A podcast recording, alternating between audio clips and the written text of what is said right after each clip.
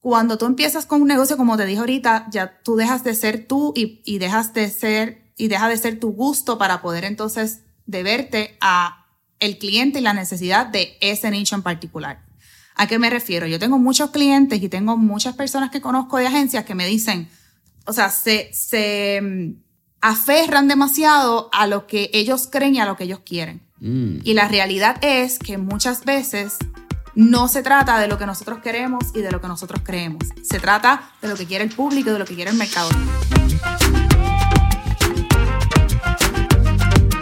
¿Qué es la que hay familia? Mi nombre es Jason Ramos y bienvenidos a Mentores en línea, el podcast donde me siento con personas que han hecho las cosas de manera diferente para obtener resultados diferentes y que así tú puedas conocer quiénes son tus mentores en línea. Gracias por sintonizar el episodio de hoy y ahora unas palabras de las compañías que hacen este episodio posible. El episodio de hoy es traído a ustedes por la familia de Rompon, la empresa 100% puertorriqueña que te hace entrega de tus compras de supermercado en tan solo minutos sin un mínimo de compras requeridas. Oye Corillo, si hay algo en el mundo de negocios que tendemos a hablar, es la importancia de saber el valor de nuestro tiempo y que nuestro tiempo vale dinero. Y un lugar en donde yo me daba cuenta que gastaba mucho tiempo de mi semana era el supermercado. Porque no solamente tenía que ir una o dos veces dependiendo de qué necesitara, pero si iba a un supermercado que no conocía, tendría que gastar más tiempo porque no sabía el orden de las góndolas. Y la realidad es que eso ya no es un problema desde que Rompon llegó a mi vida, porque ya no tengo que ir al supermercado para hacer mi compra. Solamente saco mi celular, entro a la aplicación de Rompon, veo esas 13 categorías que tienen, que es como si fuesen una góndola cada una, escojo mis productos, añado mi método de pago, escojo el lugar donde quiero que me hagan el delivery, sea mi oficina, mi gimnasio o mi casa idealmente, y boom, en menos de 60 minutos, Rompon ya estará haciendo esa entrega. Así que si no la has hecho todavía, puedes entrar hoy a Rompon descargando la aplicación móvil, sea en el App Store, Google Play o entrando a romponpr.com. ¿Qué está pasando familia? Bienvenidos a otro episodio de Mentores en línea. Y en el episodio de hoy me siento con Ciara Velázquez, quien es consultora, estratega de negocios y es fundadora de Siglo Consulting Group y VV Marketing Solutions. Ciara, ¿qué está pasando? Bienvenida a Mentores en línea. ¿Cómo estás, Jason? Encantada de que me tengas aquí. Oye, el placer es todo mío. Eh, nos conocimos hace poco. Hace Eh, shout out a Mr. Miguel Contés con acento en la E. Bueno, corrección, por lo menos de mi parte, nos conocimos hace poco en, En persona. o en persona. Claro, claro. Porque tú sabes que las redes, eh, eso, es, eso es magia en las Ujú. redes. De hecho, tú sabes que me ha pasado que he visto personas personalmente que las saludo como si las conociera de toda la vida y después digo, anda, pal, yo no conozco a esta persona en persona, valga la Claro. redundancia. Sí, eso es bien Sí. lo que a nosotros nos pasó mucho, como estábamos hablando en el pre-podcast session, con todas estas entrevistas que fueron en- durante la pandemia. Pues todas fueron remotas. Y yo te diría que fueron sobre 90, como 90, 100 entrevistas en persona. Y de momento tú estás en una conversación de una hora, una hora y media con una persona. En mi caso, ya yo habiendo hecho el research, yo te conozco. Como que Exacto. tengo unas partes que de, de tu vida que de una manera me siento eh, reflejado. Y cuando los veo por primera vez, como que nos saludamos, como tú dices, normal. Y de momento es como que, oye, espérate. Esta es la primera vez que tú y yo nos conocemos por Nunca nos primera vez, ¿verdad? persona. Y me ha pasado que me- he encontrado personas en jangueo. Eh, La última que tengo top of mind me pasó en los food trucks de Miramar, Sí. donde nos identificamos yo entrando y él en una silla. Y fue como que ambos nos miramos con esta mirada de como que, ¿eres tú? ¿No eres tú? Y de momento como que, ah, sí, brother, eres tú, mucho gusto, un placer. Eh, Y también es como que medio surreal ese tipo de experiencia porque nos damos cuenta que esto es una teoría que yo estaba hablando recientemente, pero como el metaverso no está tan lejano, el metaverso yo creo que ya ha existido, ya lo tenemos porque tenemos una identidad y una persona cibernética. No quizás como en la narrativa del metaverso, de ponerte que si Claro. los Google Glasses Claro, claro. o de los Facebook, el... Se me olvidaste el nombre del, de la, del eh, VR de ellos. Pero creamos unas personas en redes sociales y creamos una identidad basada en eso. Claro, es como las personas que están en televisión, los animadores, los presentadores, que, ¿verdad? los reporteros que están en televisión y cuando los ves en persona, ellos tienen literalmente un personaje. Y no quiero decir ni caer, ¿verdad? Que en las redes sociales tú tienes un personaje, pero obviamente lo que tú ves en las redes sociales no es lo que tú ves necesariamente en la vida eh, cotidiana o en la vida diaria de, de cualquier persona que tú sigas. Claro. Me parece genial. Mira, también yo creo que en esa misma eh, iniciación que tuvimos de la relación, como nos conocimos, estuvimos hablando un poco de tu background, pero no hablamos tanto de tu background, actually. Y tuve la oportunidad de sentarme a leer un poquito de quién es Ciara, y tú vienes de un background de marketing bien tradicional. Y eso me parece bien loco dentro de historia, porque por lo que pude ver, tú estudias marketing y empiezas a trabajar eh, en, en, el mundo tradicional de marketing. Entras en unas compañías, luego entras en unas multinacionales, luego fuiste directora de marketing para una distribuidora aquí en Puerto Rico que ya trabajaba con unas marcas establecidas. Y eventualmente traduces, o ¿verdad? Traduces tu trabajo a las redes sociales, a irte full time, a ser eh, self-employed, hoy, hoy en día conocido como entrepreneur. Pero ¿cómo fue ese pase por el mundo de marketing tradicional? ¿Y cómo era Ciara de joven? Porque yo creo que entraste en marketing, siempre fue su pasión, eso fue lo que tú hacías. ¿cómo que cómo era Ciara de joven? Tú querrás decir que cómo era Ciara hace unos años atrás, porque me estoy yo todavía quemando, soy me acabo, me acabo de quemar en esta entrevista, perdón. tú querrás decir cómo, cómo era Ciara hace unos añitos atrás. ¿Cuándo, eras de teenager? joven yo todavía soy. Oye, eso es una mentalidad, sabes que me quemaste y me encanta. Tienes toda la razón. No, no, muy bien. Este, me pusiste hasta rojito. No, relax, tranquilo. Yo, mira, yo soy rojita que la gente piensa que es por, por, el exceso de maquillaje, pero es que no, mi cara es así. Pero bueno, eh, ¿cómo era Ciara hace unos añitos atrás? Yo te puedo decir que obviamente es muy diferente a como soy ahora, pero en esencia, Ciara siempre le ha gustado el marketing, siempre le ha gustado todo lo que es el área de las comunicaciones, la publicidad, eh, hacer relaciones, hacer conexiones. Em, básicamente, como tú bien dices, yo vengo de una industria bastante tradicional, pero dentro de lo tradicional yo siempre me salía, ¿verdad?, de la caja, out of the box, eh, porque aunque sí tuve mis trabajos tradicionales, te puedo decir que viví seis meses en Perú, que con un trabajo, ¿verdad? También estuve dos años viajando a República Dominicana, yendo y viniendo. Eh, y eso me dio una perspectiva mucho más amplia de no solamente en el área de los negocios, sino específicamente en el área de mercadeo. Eh, y te puedo dar incluso hasta ejemplos que todavía recuerdo en donde, que me marcaron al sol de hoy, porque nosotros estamos a veces tan encajonados, encajonados en una burbuja o en nuestra burbuja, eh, hablando de Puerto Rico o Estados Unidos, por ponerte un ejemplo. Y te voy a dar este ejemplo rapidito. Yo trabajé eh, para Level, que es una compañía de venta de productos por catálogo, y para los que no sepan quién es Level, literalmente es la competencia de Avon. Level, para los que las personas muchas personas piensan que es una compañía francesa. Los productos de tratamiento facial están hechos en Francia, pero es una compañía peruana. Wow. 100% peruana. La compañía se llama Belcorp y está en Perú. Sus oficinas matrices, como ellos le llaman, su casa matriz está en Perú.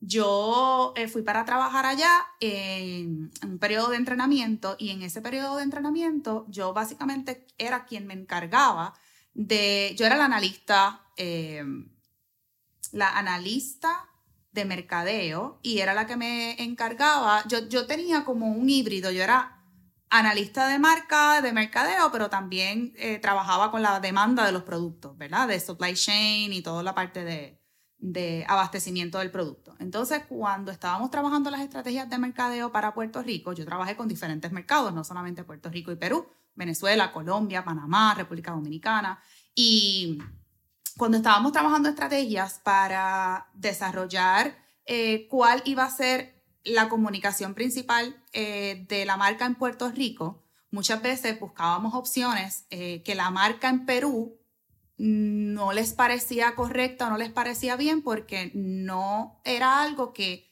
ellos estaban acostumbrados. Por ejemplo, yo decía, mira, en vez de regalar un bolígrafo, por ponerte un ejemplo, en vez de regalar un bolígrafo, ya los bolígrafos están quemados. Vamos a irnos un poquito más upscale. Esto es un producto que eh, queremos eh, elevar la experiencia del consumidor y queremos elevar, ¿verdad? Ese, ese, ponerla más high-end. Y de repente yo decía, pues vamos en vez de regalar un bolígrafo, vamos a regalar una sombrilla. En Perú no llueve. Ellos apenas saben lo que es una sombrilla o si saben lo que es una sombrilla, pues no les parecía algo atractivo porque decían, es que nosotros nunca hemos regalado eso. Así que a donde voy es que yo siempre me quise salir como que fuera de la caja y esa experiencia que tuve tanto en mercados como Puerto Rico, Colombia, República Dominicana, Perú, pues me salió y me sacó de esa burbuja en la que yo estaba y pude ver pues otras perspectivas y pues poder implementar otras estrategias y tener otra mentalidad y otra visión completamente diferente. Acabas de hablar de lo que es la importancia de entender los mercados y entender las visiones. Y yo creo que eso es muy interesante porque pasa mucho en Puerto Rico y esto fue una conversación que tuve quizás hace varios años, ya yo creo, hace casi dos años, con Carmen Ríos de Dulzura Brincana. Y entonces Carmen me estaba hablando que cuando tú exportas productos, tú tienes que tener un cuidado con el lenguaje, con tu packaging, porque hay muchos elementos que para ti son normal porque es tu cotidiano basado en tu país, pero qué sé yo, como puede ser como guagua, que aquí guagua creo que en Perú y en otros países es bebé. Es bebé. En Entonces tú, esa en Chile también, coger una guagua no es lo que tú quieres decir en un país como esto, porque pues que te va a coger un bebé y coger tiene otro significado. Entonces es bien interesante todo esto porque va en lado de poco la sociología, antropología, cómo las culturas funcionan. Totalmente. Mirando atrás, ¿verdad? Y haciendo como que este paralelo, esta conexión de lo que fueron tus años iniciales en que tuviste esta experiencia, ¿cómo eso aporta a la Ciara de hoy en día que es estrategia de negocio, es business developer y trabaja mucho en redes sociales al entender que una marca quizás no va a ser igual que la otra y cómo tú llevas esas distintas estrategias basadas en los tonos de voces de cada marca yo te puedo decir que a mí me ha ayudado muchísimo ese background que yo tengo con la actualidad y te puedo resumir, eh, y te lo puedo resumir en una sola cosa, y es que yo aprendí a mirar más allá. Yo aprendí a mirar más allá, más allá de lo que está en tendencia, más allá de lo que mueve las masas, más allá de lo que todo el mundo está haciendo y de lo que todo el mundo espera o todo el mundo o lo que todo el mundo quiere hacer. ¿Por qué? Por eso mismo, por ese background que tengo y esa eh, esa visión que te puedo decir que adquirí en estos otros mercados me ha ayudado a implementarlo hoy en día, no solamente en la parte de marketing con mi agencia, sino también en la parte de desarrollo de negocio. Y una de las cosas que yo le digo a mi equipo de trabajo, precisamente cuando están realizando o analizando X campaña, X estrategia, X implementación, yo tengo un lema y el lema es no me digas que no funciona hasta que lo pruebes. Tienes que probarlo tenemos que probarlo. Independientemente la data te diga X resultado, independientemente los números te hablen de esta forma, independientemente el cliente quiere esto, yo quiera esto, ya, o sea, mi negocio yo he, lo he llevado de tal manera, hablando de la agencia como tal, que nosotros no hablamos en base a opiniones. Las decisiones que tomamos las hablamos en base a los datos y miramos más allá vamos a probar, vamos a probarlo todo. No me digas que algo no funciona si no lo pruebas. Tú sabes que esa parte de probarlo me parece bien interesante porque la única manera que tú sabes si algo funciona o no funciona en las redes sociales es haciéndolo. Yo creo que en la vida, no solamente en las redes sociales. Eh, ah, eso no funciona, lo trataste, como que fallaste. No, y yo creo que le tenemos miedo a fallar. Pero otra cosa que a mí me da mucha intriga con el, el lado de las redes sociales y la estrategia y si vamos a implementar quizás este tipo de contenido o esto, es que la gente se da por vencido cuando el primer post no funciona. Y entonces es bien loco porque por alguna razón la gente no piensa en la cantidad de variables independientes que hay al tú subir un post. Eventos mundiales, eventos locales, hora, fecha, eh, día de la semana. Y entonces no funcionó un Reels, por ejemplo, y ya, se dieron por vencidos, se acabó, no vamos a poner más Reels identifica cuáles quizás fueron otras variables, identifica qué has hecho en otros momentos para comportarte que quizás funcionó, qué tipo de contenido, cuál fue la voz, cuál fue la imagen que estaba. Y eso es bien loco porque creo que entonces termina otra vez en la conversación de que a la gente no le gusta fallar. Totalmente. A nosotros, a nadie, yo creo que le gusta fallar, pero en mi caso, a mí no te voy a decir que me gusta fallar, pero el fallar es la consecuencia de que lo intenté. Entonces, si lo intenté, pues definitivamente estamos haciendo algo. ¿Y qué estamos haciendo? Nos estamos moviendo. Entonces, esto es algo que yo como dueña de negocio o como dueña de una agencia de marketing me gusta educar al cliente. Más allá de que vamos a implementar esta estrategia porque es la que está probada que funciona, no, vamos a probar.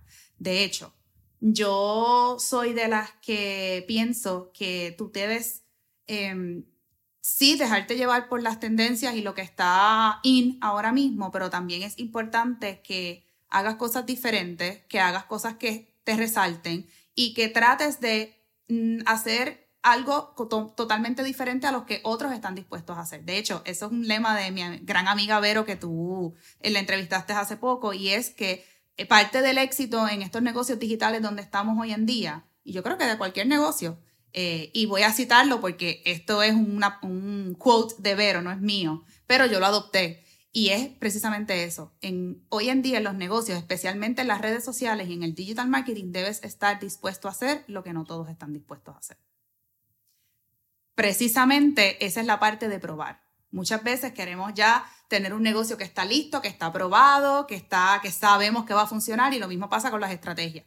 Pero si no pruebas, no tienes forma de saberlo. De hecho, eh, el tema de la, de la prueba para mí es tan y tan y tan importante que yo tengo un programa digital, tengo un programa empresarial, no tiene que ver nada con la agencia, eso es algo que lo podemos hablar más adelante, pero si yo me hubiese dejado, dejado llevar por el trend del momento o me hubiese dejado llevar por las estadísticas de los lanzamientos para la fecha en la que yo lancé, yo no hubiese lanzado en la fecha que lancé.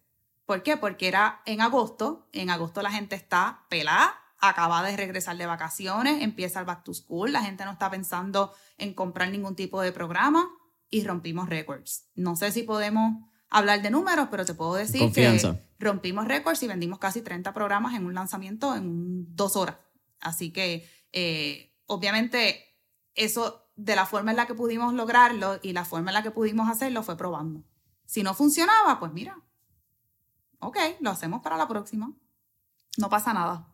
Y yo creo que eso es bien lindo porque tú dijiste esa ahorita que es que a nadie le gusta fallar, a nadie le gusta que algo salga mal, pero hay personas que empiezan a crear una amistad con, con el riesgo, una amistad con fallar, con tratar cosas nuevas y si no funciona, we move to the next. Y si funciona, iteramos y vemos cómo puede seguir funcionando y cómo podemos eh, crecerlo, escalarlo. Pero también hay otra cosa que es que extraordinary risk o extraordinary activities are going to give you extraordinary results. Y entonces es lo que estaba diciendo con Vero, ¿me entiendes? Hacer, si tú quieres ser diferente, tienes que hacer las cosas de manera diferente. Y ese es el lema de Mentor en línea. Nosotros entrevistamos a personas que han hecho las cosas de manera diferente para poder obtener resultados diferentes. Y de hecho, hablando de mi background, que así fue como empezamos la entrevista, así fue precisamente como yo empecé mi negocio, de, haciéndolo diferente. ¿Y como diferente? Tú, pensarás que fue por alguna estrategia diferente o por... No, simple y sencillamente lo hice en un momento diferente a lo que las personas cuando usualmente lanzan un negocio, eh, ¿verdad? es una etapa diferente. Y a lo que me refiero es que esa historia ya si tú la sabes por lo menos eh, más corta, y es que yo lancé mi negocio postrada en una cama, literalmente, eh, casi sin poder caminar. Renuncié a mi trabajo para poder dedicarme a mi salud Resultó que me estaba volviendo loca en mi casa, empecé a hacer research, me certifiqué como social media manager y aquí estoy. Así fue como nació mi, nació mi negocio, haciendo las cosas diferentes. Si quieres vamos a tocar ese, ese background un momentito porque si tú me habías contado un poco, pero pude entrar un poco más en lo que fue esa experiencia. Tú llegaste a pesar sobre 300 libras porque tuviste una necrosis en tu cadera, si no me equivoco. Tengo necrosis avascular en mi cadera izquierda actualmente esa subida de peso no fue necesariamente por la condición. Fue al revés. La condición la adquirí en base a, una, a un exceso de medicamento de cortisona que me estaban dando para el asma. Y la, la subida de peso fue una consecuencia de ese medicamento. Y eh, la condición de la cadera fue básicamente un side effect del medicamento. Entonces, en ese momento estuvimos un año tanto yo como los médicos tratando de identificar qué era lo que me, lo que me pasaba, porque no sabíamos qué me pasaba. Para hacer el cuento largo corto, yo siempre he sido de montarme en zapatos altos. El que me conoce hace 10 años atrás y el que me conoce hace dos años atrás sabe que siempre me van a ver en plataformas altas a pesar de que yo soy alta, por dos razones. Primero, porque me gustan y segundo, porque me siento más cómoda. Eh, y entonces, yo siempre estaba en mis zapatos altos, voy a una boda de una prima mía en República Dominicana, bailé, brinqué, salté. Esa noche me recuerdo que yo me iba a quedar sola en la habitación, mi hermana y en ese entonces su novio, que ahora es su esposo y padre de mi bello sobrino, eh, se iban a quedar en el cuarto de mis papás. Ellos todavía no estaban casados, entonces yo le digo en ese momento, mira, yo me voy a quedar sola en el cuarto, quédense conmigo, que yo tengo una cama grande. Pues dormimos los tres en la misma cama y al otro día yo me levanto con un dolor en la espalda pensando que era que había dormido incómoda por estar compartiendo la cama con mi cuñado y mi hermano. Nos vamos de viaje para Puerto Rico de regreso y ya eh, estando en el aeropuerto, yo empiezo con ese dolor en la cadera. Cuento largo corto, en dos semanas ya yo estaba coja. En un mes ya yo estaba en un andador. Eso fue así de rápido. No sabíamos lo que tenía, no sabían, no, los médicos, yo visité fisiatras, ortopedas, you name it. Y todos me decían que tenía una condición diferente. Me dijeron que tenía bursitis en la cadera, me dijeron que tenía el aductor desgarrado, que ni, ni, tan siquiera sabía lo que era el aductor en ese momento, luego me enteré lo que era. Em, fui a una clínica de manejo de dolor, me hicieron yo no sé cuántos bloqueos, no daban con lo que tenía. Un año después, eh, visito un médico en República Dominicana y el médico tan pronto me vio caminando y vio mi historial de exceso de cortisona eh, que me daban en el cuerpo, me dijo, aquí no hay más nada que buscar. Eso es necrosis avascular. Que necrosis es la falta de flujo de sangre en un área particular, Correcto, en el fémur, que es el área donde sostiene la bolita de la cadera. Eh, ahí esa área pues no, ya no tiene circulación. Entonces, ¿qué pasa?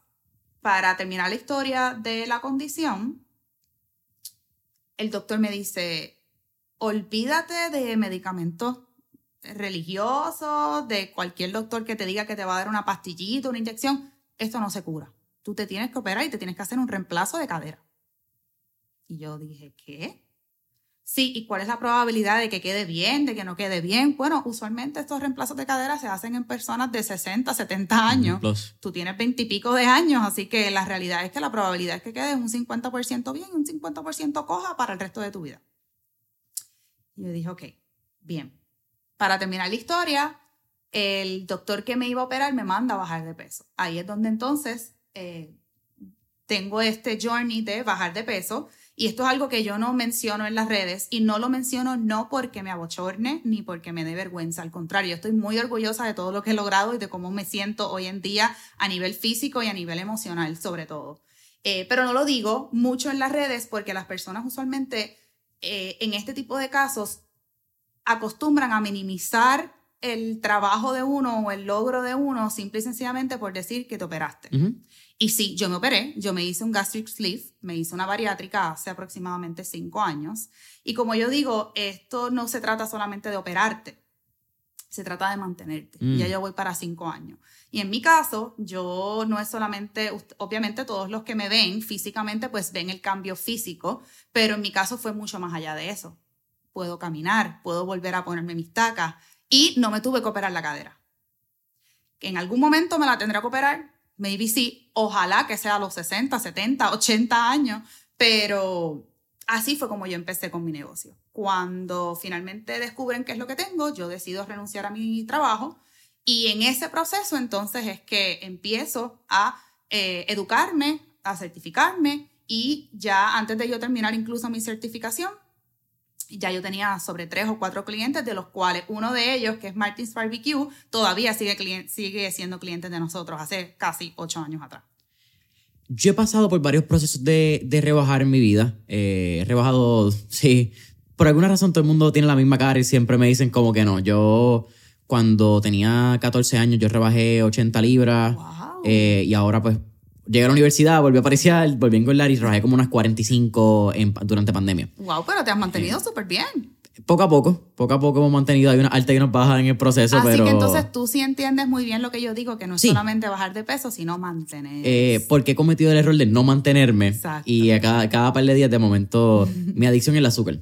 Tengo una adicción mala, eh, por utilizar una palabra media fea, pero sí un pecato al azúcar, hermano. Eh, la mía también y no, mi problema es, y, uso la palabra tecato porque es como la persona que tiene una adicción a las drogas, que si no tienes la droga, pregas súper bien, pero a la que coges un chin, te quieren meter todo. Y yo soy así, particularmente las galletas. Mano, los otros días compré unas Girl Scout Cookies que estaban en temporada. Te las comiste todas de una sentada. Pero mira, eso, ese truco, yo te voy a decir el, cuál es el truco que me dio el médico que me operó, de que me operó, mi médico bariatra. Y eso es, no es una filosofía que utilizan muchos médicos de aquí. Y ojo, voy a hacer un disclaimer, yo no soy doctora, yo no soy médico, así que... Haga sus investigaciones, hable con su médico.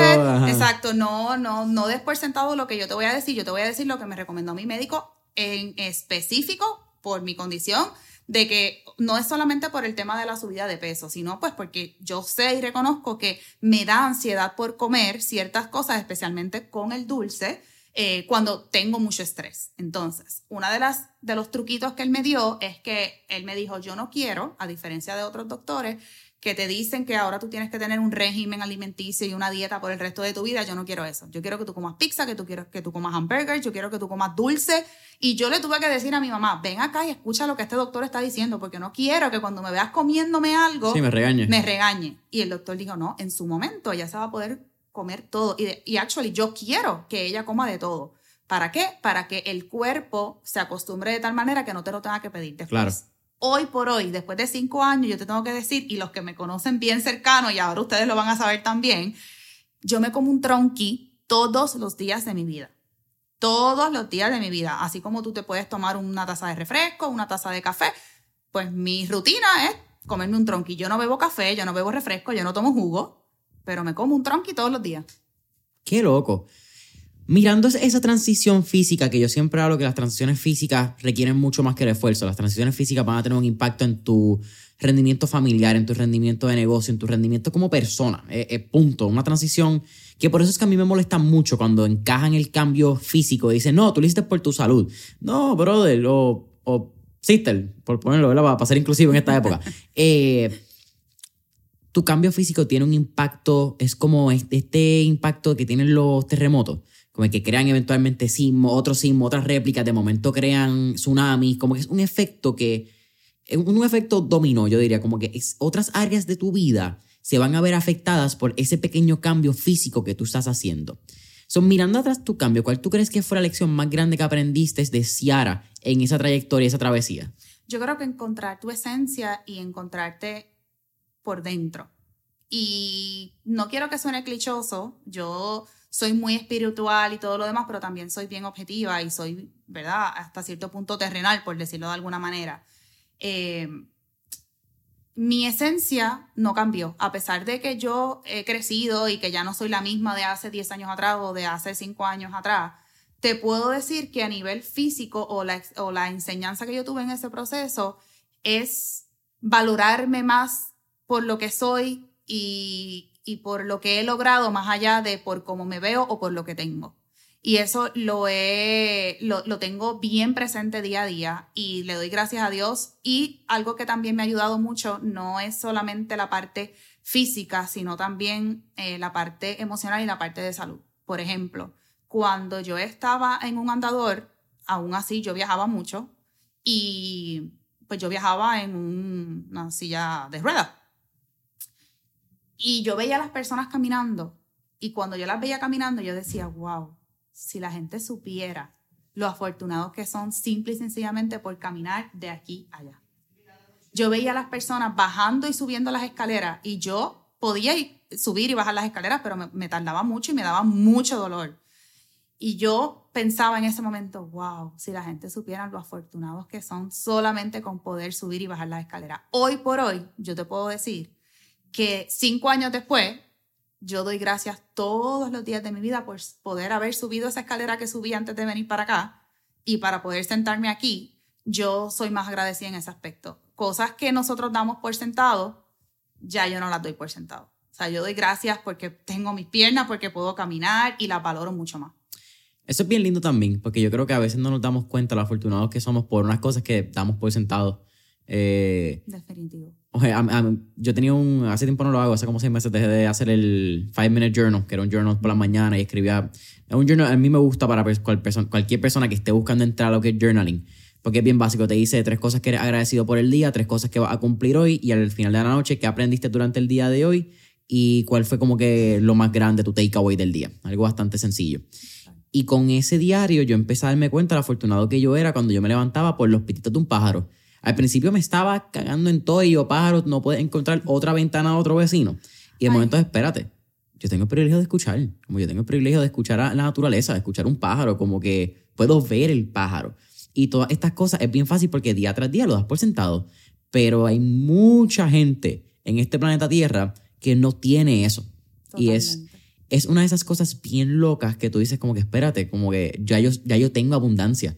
Y quizás esa es una manera que mucha gente piensa que abundancia económica.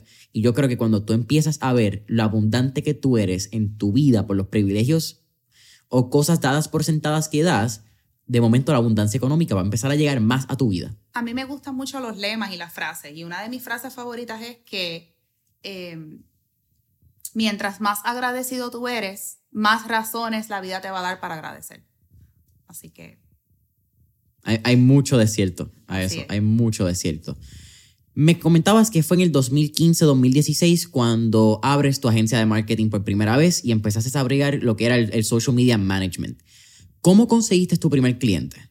Pues referido y hablando con la gente, dejándole saber que ahora me estoy dedicando a social media y poniéndome a las órdenes de los clientes. Empecé primero con personas cercanas eh, de hecho, tengo esta amiga que la quiero mucho, Dindy. Si estás viendo esta entrevista, te mando un beso. Em, y ella tiene su negocio y tan pronto yo le dejé saber que a lo que me estaba dedicando ahora, me dijo, pues mira, yo necesito ayuda con mis redes. Y yo le dije, ay, pero dale, yo te ayudo y no me tienes que pagar nada. Y ella a mí me dijo, no, aunque sea 200 dólares, tú me vas a cobrar. Yo necesito que tú me cobres. Y literalmente así empecé, cobrándole 200 dólares a una amiga por manejarle las redes. Obviamente ahí empecé a adquirir más experiencia, empecé, empecé a implementar no solamente lo que había aprendido en ese momento, sino también eh, todo lo que ya había aplicado con mis clientes grandes en el medio tradicional o en el marketing tradicional. Y así fue como básicamente empecé, dándole, dándole promoción. Yo siempre digo que ya cuando tú tienes un negocio, cuando tú empiezas un negocio, hay muchas cosas y yo te digo que hay frases que a mí me gusta utilizar. Y la primera frase, una de las frases que yo también utilizo es que cuando tú empiezas con un negocio ya tú dejas de ser tu nombre. Ahora eres tu nombre y el nombre de tu negocio. Yo a todas las personas que me le presentaba o me presentaron en ese momento, hola, yo soy Sierra Velázquez, tengo una agencia de publicidad digital o una agencia de marketing digital, a las órdenes. That's it. Tú no necesitas invertir grandes cantidades de dinero, tener la mega agencia, tener las megas oficinas para tú darte a conocer. Así fue como yo empecé. Entiendo también, si no me equivoco, que tu marca personal de Ciara que llega poco más después. Incluso creo que tú empezaste Hace poco. 8 de marzo del 2020, creo que fue tu primer post en Instagram. Poquito, sí. Que me parece bien luego la fecha, porque eh, entraste básicamente un lunes antes de que cerrara el, el, el, mundo, pero Puerto Rico por pandemia. Estuve poco tiempo. Llevo poco tiempo realmente en las redes. ¿Por qué decidiste desde un inicio enfocarte en VV Marketing? Y utilizar el nombre corporativo, porque yo creo que hoy en día, ¿verdad? Estamos hablando siete años después de las redes sociales, ha cambiado mucho todo este mundo, todas las agencias ahora, antes de empezar, ya tienen una página de Instagram, están buscando crear contenido, crear contenido se convirtió en lo trendy. Pero tú empezaste diferente. Hay gente que busca, no, tengo que establecer la compañía, tengo que establecer los perfiles, tengo que establecer mi marca personal y con mi marca personal llegan los clientes.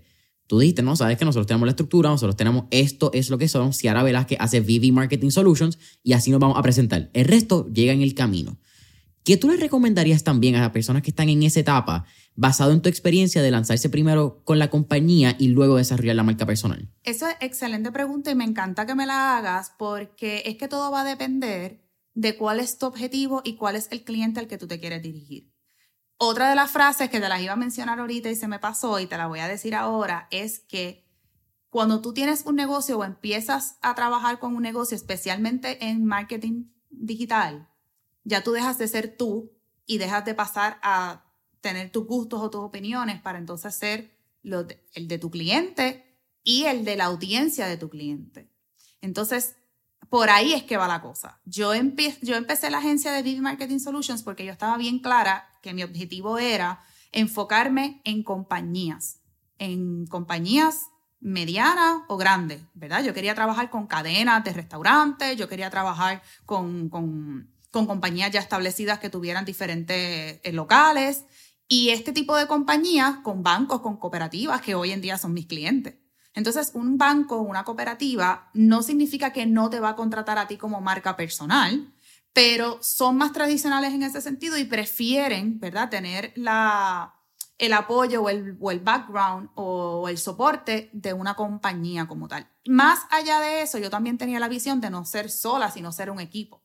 Eh, y de hecho, por eso es que le puse VV Marketing Solutions, porque queríamos ofrecer diferentes soluciones. Entonces, yo empiezo a promoverme como VV Marketing Solutions porque yo me quería enfocar en trabajar con bancos, cooperativas, restaurantes. Entonces, yo decía, necesito entonces enfocarme y promoverme como una agencia y como una compañía más allá de mi marca personal para poder entrar a este nicho o a este tipo de público. Yo decido trabajar con Ciara Velázquez casi en contra de mi voluntad.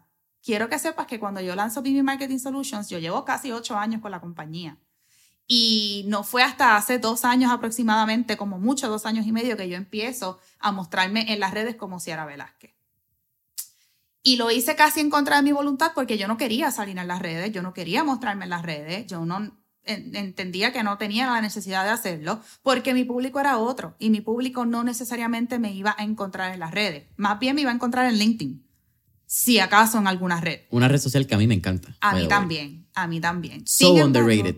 Súper, súper underrated. Y si uno aprende a trabajarla correctamente y a darle el cariño que le da a Instagram, a TikTok y a Facebook, puedes obtener muy buenos resultados. De hecho, yo empecé a implementar estrategias de LinkedIn con muchos de mis clientes a donde voy es que yo empiezo a trabajar mi marca personal precisamente por el objetivo. Cuando yo empiezo a trabajar con mi compañía, mi objetivo era enfocarme en las empresas, en las cooperativas, en los bancos, en los dealers de carros. Y cuando yo lanzo Ciara Velázquez es porque ahí entonces venía el proyecto de mi curso digital, mi programa digital. Entonces, mi coach en ese momento lo primero que me dice es, tu programa digital para que, o sea, el estudiante o el miembro del programa, yo le digo miembros del, programa, que te va a comprar tu producto o tu programa educativo, no va a conectar con una compañía. Va a conectar contigo como persona porque tú eres la persona que la vas a educar. Tú vas a ser la educadora, tú vas a ser el frente de la compañía, tú vas a ser la marca. Y yo, bajo viento, sol y marea, no quería mostrarme en las redes. Eh, le di mucha vuelta al asunto, quería que todo saliera perfecto, quería ser perfeccionista y esta persona que quiero y admiro muchísimo me dice, no sé si puedo hablar malo, pero te lo voy a decir. Confianza. Me dice, ¿sabes qué? Te estás comiendo la mierda. Te estás comiendo la mierda, tienes que meter mano. Lo único que tienes que hacer es prender esa cámara y romper a hablar todo lo que tú sabes. Ya tú tienes el contenido, ya tú sabes lo que tienes que hacer lo único ahora que necesitas es posicionarte como figura de autoridad en tu industria y todo lo demás va a llegar por añadidura. Y mira, en dos años ya tengo casi 22 mil seguidores. ¿Qué lección aprendiste del poder que tienen las marcas personales en esa aventura? La conexión.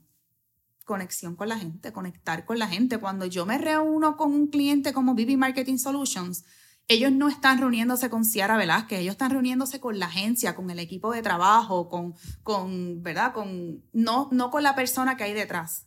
Y aunque sí yo tengo muchos clientes que hoy en día pues quieren trabajar directamente conmigo, yo la agencia la he vendido como que somos un equipo. El ejecutivo de cuentas es quien te va a atender y yo no tengo que estar necesariamente al frente.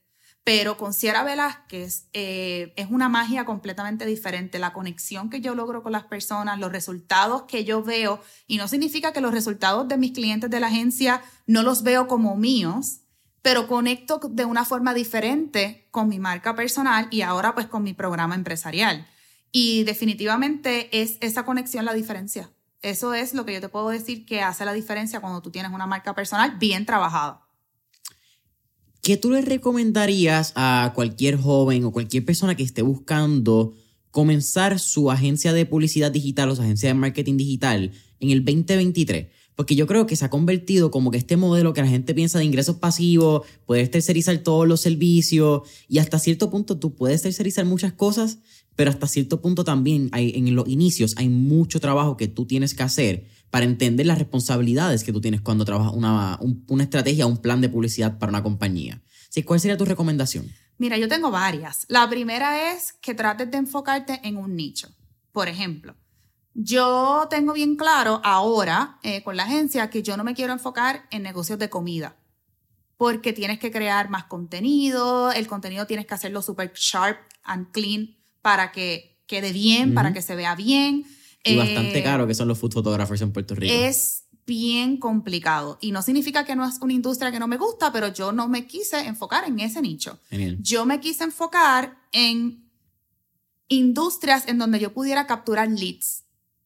Dealers de carros, cooperativas, bancos, eh, compañías de placas solares, en donde yo pudiera capturar leads. Ahí es donde nosotros nos convertimos en unos duros y mi, diferen- mi diferenciación fue involucrarme en no solamente la parte de capturar leads, sino también en la parte del manejo de los leads. Así que la recomendación que yo te voy a dar, si tú quieres empezar una agencia digital en este tiempo, es que te enfoques en un nicho, que te eduques de todo lo que necesita la agencia, pero ojo, no tienes que saberlo todo. Puedes delegar, puedes tener un equipo de trabajo, porque eso fue uno de los errores que yo cometí cuando empecé.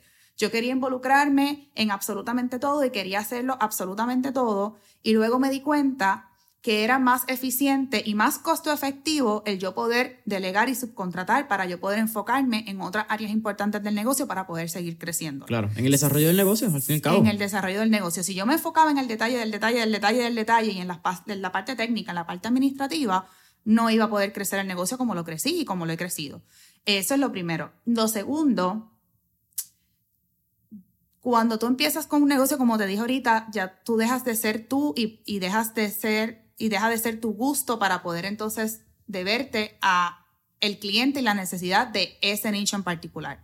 ¿A qué me refiero? Yo tengo muchos clientes y tengo muchas personas que conozco de agencias que me dicen, o sea, se, se mm, aferran demasiado a lo que ellos creen y a lo que ellos quieren. Mm, Y la realidad es que muchas veces no se trata de lo que nosotros queremos y de lo que nosotros creemos. Se trata de lo que quiere el público de lo que quiere el mercado. Te voy a dar un ejemplo bien sencillo con mi propia marca personal. Yo lancé un arte, un anuncio en Facebook y a mí eh, tengo esta, diseñadora gráfica que me trabajó dos artes.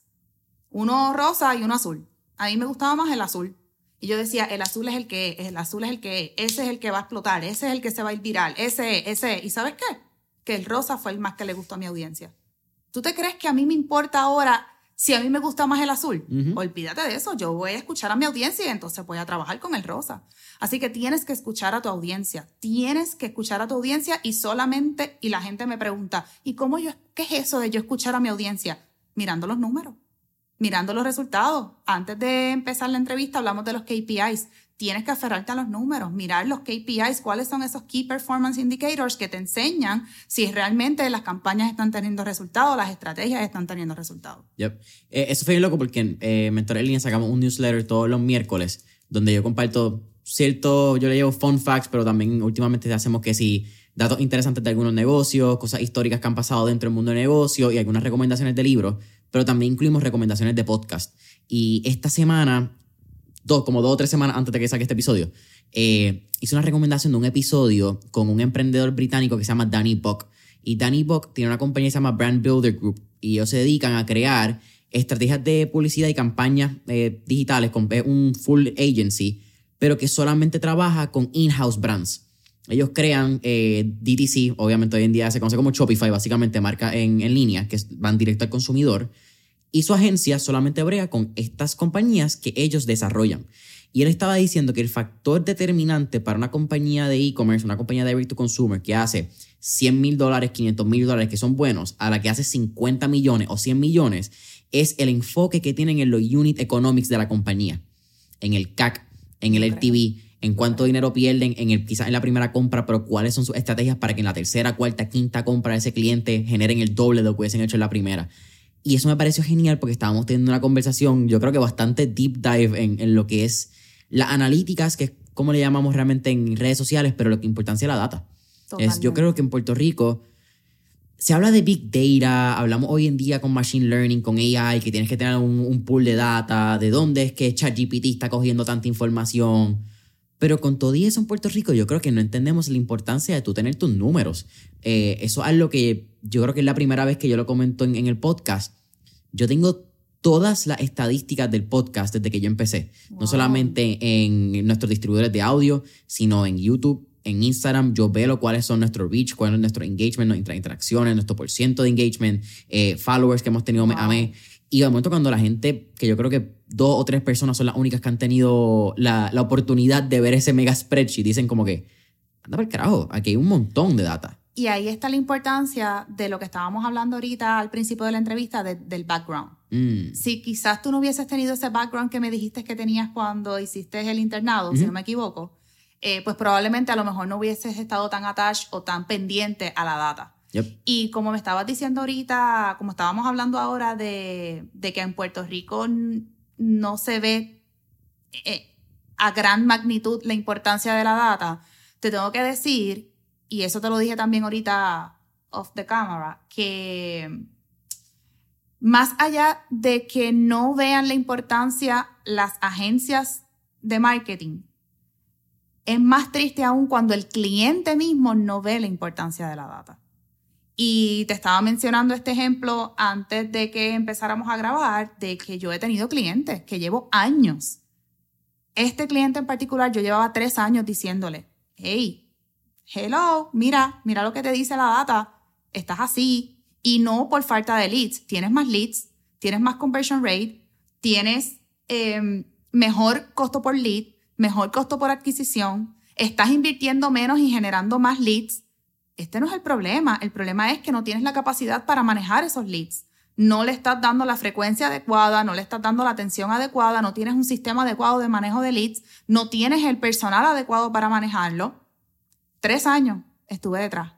Necesitamos resolver esto, necesitamos resolver esto, necesitamos resolver esto. La data lo está diciendo. Y al final fue crónica de una muerte anunciada, terminó cerrando. Entonces, cuando el cliente no entiende no solamente la data, sino la necesidad y la importancia de estudiar la data, ahí es que hay un reto bien grande en, nos- en nosotros como agencia. ¿En qué momento tú encontraste tu pasión por el lado del negocio, del business development? Porque eso también es como que esta metamorfosis que tuvo tanto eh, Ciara y ahí es donde entra, si no me equivoco, Siglos, Consulting Group, donde tú te diste cuenta que un plusvalía que tú tenías dentro de la agencia de marketing es que tú también entendías muy bien los negocios. Es que eso es algo, yo creo que cuando uno estudia marketing, uno dice, no, yo quiero este mercadeo porque no me gustan las finanzas, no me gustan los negocios. I mean, marketing es algo de negocios, por eso es que estudiaste marketing, no publicidad, lo que estábamos hablando, la publicidad. Quizás el lado más eh, cualitativo y el lado cuantitativo viene siendo el marketing. El marketing, correcto. Pero de ir de una consultora o un- agencia de, ¿verdad? de publicidad, consultora de marketing, que era lo que hacías, a ser una consultora de negocios y desarrollo de negocios, ¿cómo pasó ese, qué sé yo, ese brinco? Porque es casi un brinco de paracaídas a 12 mil pies de altura que hiciste. Sí, y pues yo te diría que fue casi hasta por accidente y fueron mis propios clientes los que me llevaron a dar ese paso. Cuando ya yo llevaba un tiempo establecidos con X o Y clientes, que establecemos, ¿verdad? Una relación más confiada, con, de más confianza, en donde el cliente se siente más cómodo expresándome ciertas interioridades del negocio, me pedía consejos, me pedía, me hacía preguntas y me decía, por ejemplo, a mí me gusta hablar mucho de ejemplos. Hay dos cosas a mí, dos cosas distintivas mías. La primera, me encanta hablar de ejemplos. eh, y la segunda, me encantan las frases. Eh, así que un ejemplo que te puedo dar es que tengo este cliente que llevábamos varios años trabajando con él, toda la parte de marketing, full marketing.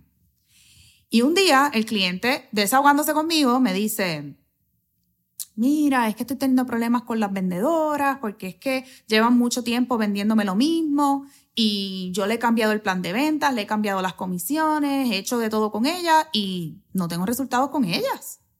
Me lo dice así como, y yo le digo, ¿verdad? De una manera bien natural, le digo, pero déjame ver cuál es el plan de comisión o cuál es el, eh, ¿verdad? ¿Cuál es el pay plan que tú les tienes a ellas.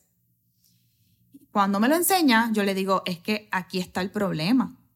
El plan en el que tú, el plan de ventas que tú le estás haciendo, literalmente no es un plan de venta. Y tú lo que tienes ahora mismo no son vendedoras, son customer service. Mm. Porque prácticamente lo que estás haciendo es que le estás trayendo el lead, ellas lo orientan, pero no tienen ningún motor que las ayude a impulsar esa venta, porque Claro. cobran lo mismo, están Cierren o no cobrando lo mismo, cierren o no cierren la venta, y les puedes dar algo extra, pero no es lo suficientemente atractivo para ellas para que al final lo, lo ¿Y, ¿Y qué se supone que yo haga? No, pues tú tienes que hacer esto, que esto, esto. Es más, esas tres vendedoras que tienes, vas a tener dos opciones.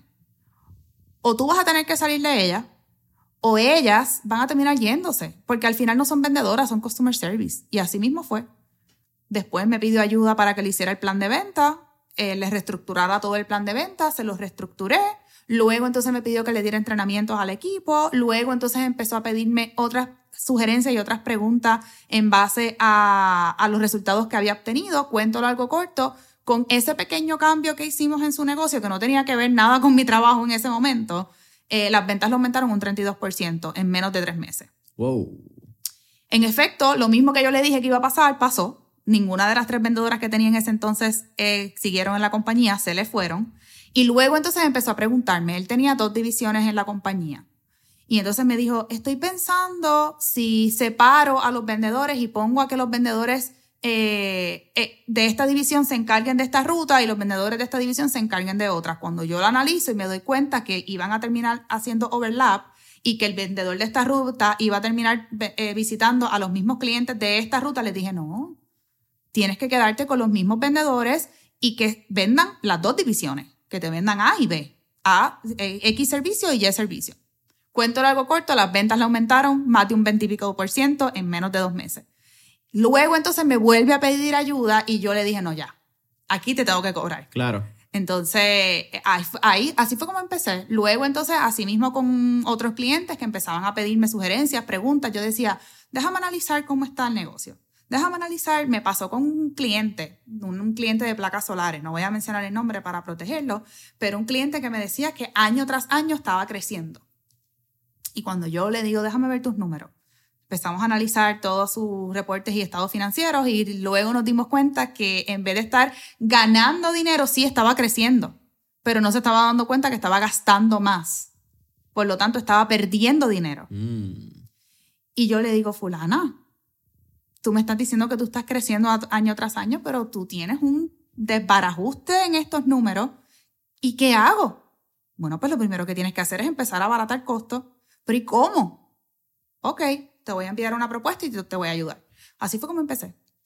¿Cómo aprendiste a cobrarle a los clientes? Porque yo creo que en el lado de marketing digital ya puede ser una conversación donde hemos visto que los precios se han desplomado y hay gente que está vendiendo, mano, una página web de momento que si 99 dólares, 199 dólares, eh, unas, no quiero decir un insulto, pero es que es bien difícil de momento tú darte cuenta cuántas horas tú le estás metiendo a este proyecto y de momento tu hora vale como 5 pesos y te das cuenta que estás casi trabajando a, a salario de persona en Venezuela, persona en Colombia, persona en India. Pero a nivel de consultoría, cuando son rates por hora, ¿cómo tú encontraste la confianza y la estructura, verdad? Porque la confianza está en un lado, pero la estructura de cobro, es decir, esto vale tanto por esto, por esto y por esto. ¿Cómo fue ese proceso? Porque yo creo que ese es un ala donde mucha gente o no entiende o es donde está el talón de Aquiles de muchas otras personas? Pues te voy a decir que yo estaba en el mismo barco de todo lo que tú me estás diciendo.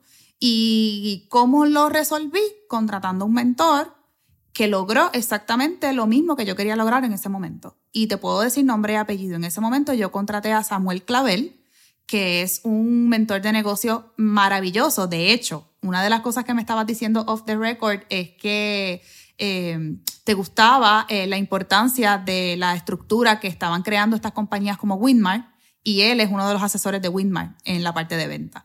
Así que el hombre es un duro, fue el CEO de Citibank por más de, creo que 18 años.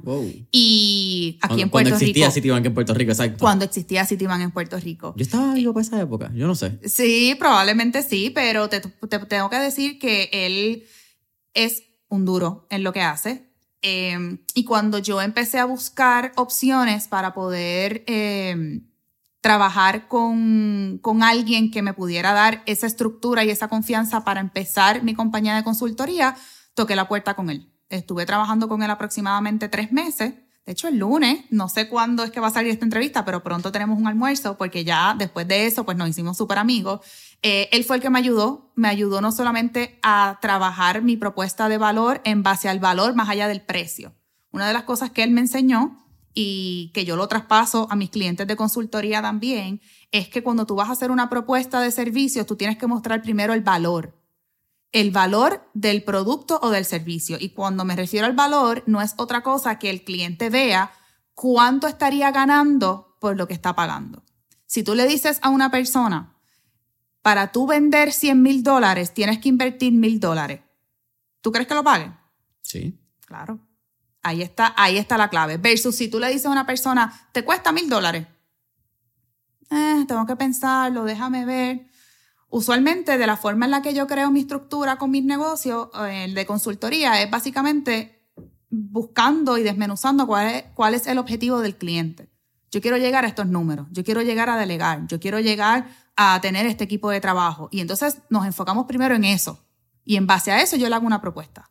Ya. Y la, mi propuesta, eh, usualmente la trabajo, usualmente no. Eh, la trabajo con paquetes, por un paquete de servicio. Yo te trabajo, por ejemplo, cuatro sesiones, una semanal, y ahí entonces te ofrezco el paquete de servicio mensual. Genial. Y yo creo que es bien lindo lo que dices que es enseñar el valor. Muchas veces we're chasing the money, we're chasing that buck, pero enseña valor. Y esto yo creo que hablamos en relaciones de negocios, pero en relaciones amorosas y en relaciones de pareja es exactamente lo mismo. Tú tienes que enseñar tu valor y que tú vales la pena antes de decirte, quieres salir conmigo. O antes de decir, págame esto, tú tienes que decir, esto es lo que yo te voy a ofrecer, este es mi valor y por esto es que yo soy bueno. Exactamente. Ciara, ¿cuál tú crees que es el rol de los social media marketers o social media managers hoy en día? Mira, yo creo que el rol principal, más allá de cuál es, cuál debe ser, y no sé si es la misma contestación, pero cuál debería ser, es la parte de conectar. Como yo te dije a nivel de mi marca personal, eh, hoy en día los social media managers se han vuelto, y de hecho yo creo que la industria, eh, así es como se ha dirigido, ¿verdad? No es algo de los social media managers, sino más bien de la industria. Se ha vuelto como muy técnica, como muy mecánica, como muy...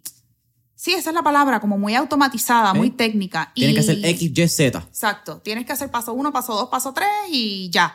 Pero los social media managers realmente su rol debería ser cómo ayudar a que el cliente conecte con la audiencia correcta para lograr tener los resultados que los clientes están buscando. ¡Pum! Yo, creo que con eso terminar el episodio con, algo mejor que eso está bien difícil. Ahora, siempre al final de Mentor en línea hacemos cuatro preguntas de fuego. Así que vamos por encima. Vamos para allá. La primera, si tuviéramos la oportunidad de estar en esta película de Back to the Future y tener un DeLorean, ¿a qué época, década o periodo histórico te gustaría ir y por qué? Wow, yo creo que a la época medieval. Uh. ¿Y por qué? Porque mm, de ahí es donde nacen muchas de las cosas que tenemos hoy en día.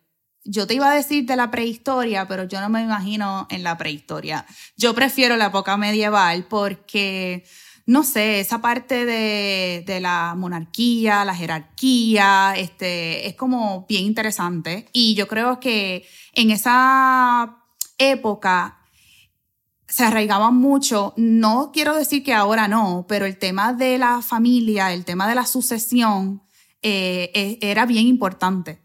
Y obviamente yo ahora que tengo un negocio y que en algún momento me gustaría tener un hijo, una hija, pues me gustaría, ¿verdad?, que sea mi sucesor a pesar de que él quiera o ella quiera hacer lo que al final se quiera dedicar, pero yo creo que esa es como que la parte que yo recuerdo de la época medieval. Segunda pregunta. Tenemos un playlist en Spotify que se llama Mentores en línea, el playlist, donde tenemos todas las canciones que motivan y pompean a nuestra entrevistada. Así que, con eso dicho, ¿qué canción motiva o pompea a Ciara Velázquez? Yo soy urbana. Métele. soy urbana full. Eh, yo no, tengo una canción específica, pero te puedo decir que Daddy Yankee, Wisin y Yandel son los que me pompean. ¿Oldie o nuevo? Oldies. Full oldie. Me encantan las viejeras. Don Omar, Joel y Randy, Wisin y Yandel. Esa soy yo. Soy urbana. Boom, oye. Eh, dijiste Don Omar. Eh, Don Omar Old School. Es la que hay. Son las mejores. Full. Son las mejores.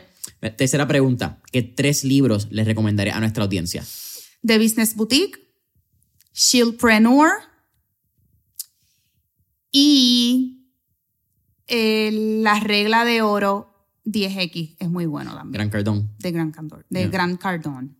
Sí, eh, es, es, un título que a mí siempre me, me flipea porque es 10X en inglés y la regla de oro en español. Mano, déjame el 10X, por favor. mejor, mejor, mejor el 10X, eh, mejor el 10X. Pero yo te tengo que decir que Shieldpreneur, ese libro, a mí me cambió la vida y la forma de ver los negocios. Ciara, ¿cuál te última pregunta? ¿Cuál sería tu último tip o recomendación para nuestros escuchas? El tip o recomendación que te puedo dar es que te lances aunque no te sientas preparado. Que tomes acción, más allá de que te eduques y más allá de que estudies y más allá de que busques información, de que hagas research y todo lo demás, que te lances. Si no lo lanzas y pruebas, como te dije al principio, no vas a saber si funciona. So, métele. Lánzate y métele. Lánzate, prueba y métele. Yes. Ciara, para mí ha sido un absoluto placer tenerte aquí en Mentor en línea. Cuéntame, eh, red social, marca personal de Ciara Velázquez, donde podemos conseguir más información sobre Siglo Consulting Group, BB Marketing Solutions, si nos interesa trabajar contigo. Y entiendo que también tienes un programa en línea donde... Sí, tengo, de hecho, ofrezco unos seminarios virtuales completamente gratis. Eh, no sé cuándo va a salir este episodio, pero estoy dándolos constantemente todos los meses, así que te puedes retirar, te puedes registrar completamente gratis en lanzamientodenegocios.com lanzamientodenegocios.com y si quieres trabajar conmigo, solicitarme algunos, algunos servicios, me puedes buscar en las redes sociales como Ciara con X, ciara.velázquez. Ciara.Velázquez, Ciara es X-I-A-R-A Velázquez. Así que, familia Mentor en línea, saben que nos pueden conseguir en todas las redes sociales, YouTube, Spotify, Apple Podcast como Mentor en línea. Si este episodio fue de valor, compártelo con un amigo, así nos ayuda a llegar a más personas y llevar el mensaje de Mentor en línea. Eh, miércoles de Mentores, nuestro newsletter disponible en mentoresenlinea.com. Y hasta la próxima. Yay.